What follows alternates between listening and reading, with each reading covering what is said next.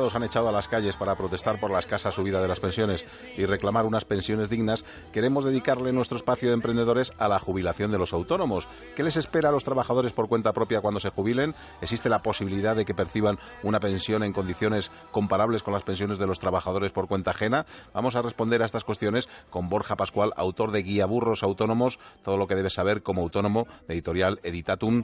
Eh, Porja, ¿qué tal? Muy buenas tardes. ¿Qué tal? Buenas tardes. Hola de nuevo, bienvenido otra vez a nuestro Aquí en la Onda. Ya dijimos que contaríamos contigo de vez en cuando para que nos asesoraras a todos los emprendedores que nos escuchan a esta hora y que tienen ahí esa bueno, inseguridad de saber qué es lo que va a pasar dentro de unos años, ¿no? Porque si fíjate, se quejan los mayores de que están recibiendo malas pensiones, imagínate lo que tendrían que hacer los autónomos. Bueno, es que no tenemos tiempo ni de, ni de ir a hacer manifestaciones, es lo que nos pasa. Claro, lo, lo que pasa que en este tema de, las jubilaciones está claro que, bueno, pues tenemos un problema, ¿no? Con las jubilaciones lo tenemos todos, los autónomos y los trabajadores por cuenta ajena. Y es que realmente, tal y como está hecho el sistema, nosotros ahora mismo estamos pagando las pensiones de los que ahora están jubilados. Eh, y eso tiene un problema, y es que como cada vez hay menos gente eh, trabajando y hay más gente jubilada, pues, pues eh, esto no tiene un final feliz, ¿no? Y ese problema, lo que sí es importante, porque aquí hay mucha desinformación, es, aclarar que ese problema lo tienen tanto los autónomos como los trabajadores por cuenta ajena, porque tenemos que recordar que las condiciones de las pensiones para los autónomos y para los trabajadores por cuenta ajena son las mismas. ¿Dónde está el problema? Eh, bueno, pues el problema está en una de las grandes ventajas que tienen los autónomos y es que pueden eh, decidir cuánto cotizan a la seguridad social. Y claro, pues como podemos decidir, y eso le pasaría también a muchos trabajadores eh, por cuenta ajena. Tú imagínate que ahora le dices a un trabajador que, mm, puede cobrar 500 euros más en su nómina pero cotizaría menos a la seguridad social. Pues alguno se apunta, ¿eh? Hombre, bueno, pues eso es lo que pasa. ahora y. Claro, eso, es lo que pasa con, los autónomos. El 90% de los autónomos eh, está cotizando por el mínimo. Que si nos vamos a una tabla mm, así un poco comparativa con lo que sería un trabajador eh, por cuenta ajena, eh, con 12 pagas prorrateadas, estaríamos hablando que ahora mismo un autónomo paga de seguridad social lo mismo que se estaría pagando por un empleado que ganara 700 euros, más o menos. Claro, si toda la vida eh, laboral de un autónomo solo cotiza mm, por esa base, pues luego la pensión que le va a quedar eh, es una pensión eh, pequeña.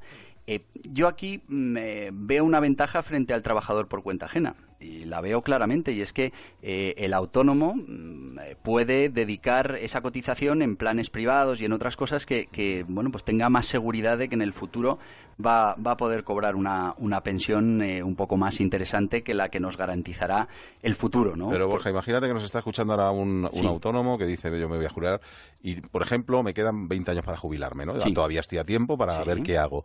¿Verdaderamente interesa meter más dinero a la seguridad social? Y cotizar más o es mejor ese dinero meterlo en un plan de pensiones a la que estamos a tiempo? Yo te diría que es mejor eh, hacerte un plan de jubilación propio. ¿Por qué? Pues porque no tenemos la seguridad de que y los políticos ya poco a poco nos lo van diciendo, ¿no? Oye, haceros también un plan de pensiones privado, no vaya a ser, a ver, lógicamente las pensiones no van a ir a más porque por esto que hemos hablado de la pirámide de población, con lo que tú fíjate si los trabajadores por cuenta ajena pudieran hacer esto, pues lo harían, mm. porque porque al final, eh, como te decía, el que trabaja hoy está pagando las pensiones de hoy pero no está haciendo hucha para el futuro. En el futuro serán los que estén en ese momento los que pagarán nuestra pensión. Y hombre, todo apunta a que serán menos cotizando eh, que los que estamos ahora. Mm, Borja, si una posible solución fuera eh, que los autónomos subieran la base de la cotización, pues tampoco conforme está ahora mismo la cosa, Mm, tampoco es una solución así que, que vean. No, porque además, eh, fíjate, si subimos la cotización, lo que estamos haciendo efectivamente es poner más dinero en la seguridad social, pero lo estamos quitando del negocio. Mm. Y si lo quitamos del negocio, pues seguramente crearemos menos puestos de trabajo, eh, la economía no terminará de crecer como debe. Es decir, ya, ya tienen bastantes problemas los autónomos como para que además les quitemos un poquito más de dinero cada mes. Eso no, mm, eh, eso por un lado no quiere decir que cuando hablemos de las pensiones de los autónomos no seamos objetivos. Los autónomos tienen los mismos derechos a pensión que el trabajador por cuenta ajena, los mismos, los mismos índices. ¿Qué pasa? Que como pueden elegir la base de cotización, pues eligen la mínima.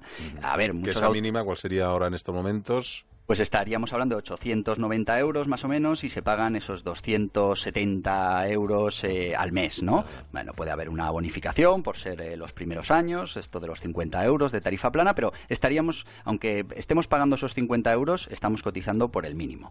Eh, mm, entonces, tenemos que ser justos. el autónomo recibe una... Ahora ha habido muchísimas noticias, ¿no? Es que los autónomos reciben de media 500 euros menos de pensión. Sí, porque de media cotizaron mucho menos también. Tenemos que ser justos. Ahora, mm, ¿qué, le conviene al autónomo? Pues, eh, bueno, el 90% de los autónomos lo tienen claro. Y es mm, cotizar el mínimo y el resto del dinero, pues intentar... Ahorrárselo, ¿no? Ahorrárselo, intentar invertirlo, en crear más negocio, en, en crear ahorro, bueno... Sí, porque a veces incluso uno piensa que el ahorro pues también depende de los mercados, de que fluctúe, de que no. Hay muchos que mm. dicen, he, puesto mi dinero en fondos de inversión y ahora tengo menos de lo que casi puse. O, claro. Bueno, en fin. Fíjate que, antes eh, estaba siempre el recurso ese de, invertir en ladrillo, ¿no? Que era como muy seguro, mm, que ahora tampoco. Con lo que, bueno, eh, ya como cada uno se haga ese plan de pensiones, ya, eh, bueno, cada uno tiene que, que, buscar la manera. Lo que está claro es que mm, yo lo tengo clarísimo. Yo, si fuera trabajador por cuenta ajena y me dejaran elegir, pues yo ahora mismo elegiría eh, Saturday el máximo de dinero que pudiera cobrar en ese mes y ya me encargaría yo de ir, eh, de ir guardando dinero para, para, el futuro. Pero eso sí, hacerlo. ¿eh? Eh, claro, esa es, esa, es, esa es, otra cosa, que la necesidad manda. Y yo, entiendo cuando te vienen los autónomos y te dicen, oye, si a mí me gustaría cotizar más, pero no me llega. Pues, pues eso es lo que hay que intentar arreglar, que, que, al autónomo le llegue. ¿no? Pues ahí lo dejamos. Borja Pascual, autor del guía Burros Autónomos, todo lo que debes saber como autónomo. Si quieres más información, www.autónomos.guía-burros.com o www.editatum.es. Ha sido un placer, compañero. Nos Muchas gracias. pronto. Venga, hasta luego. Un fuerte abrazo, hasta luego. Chao.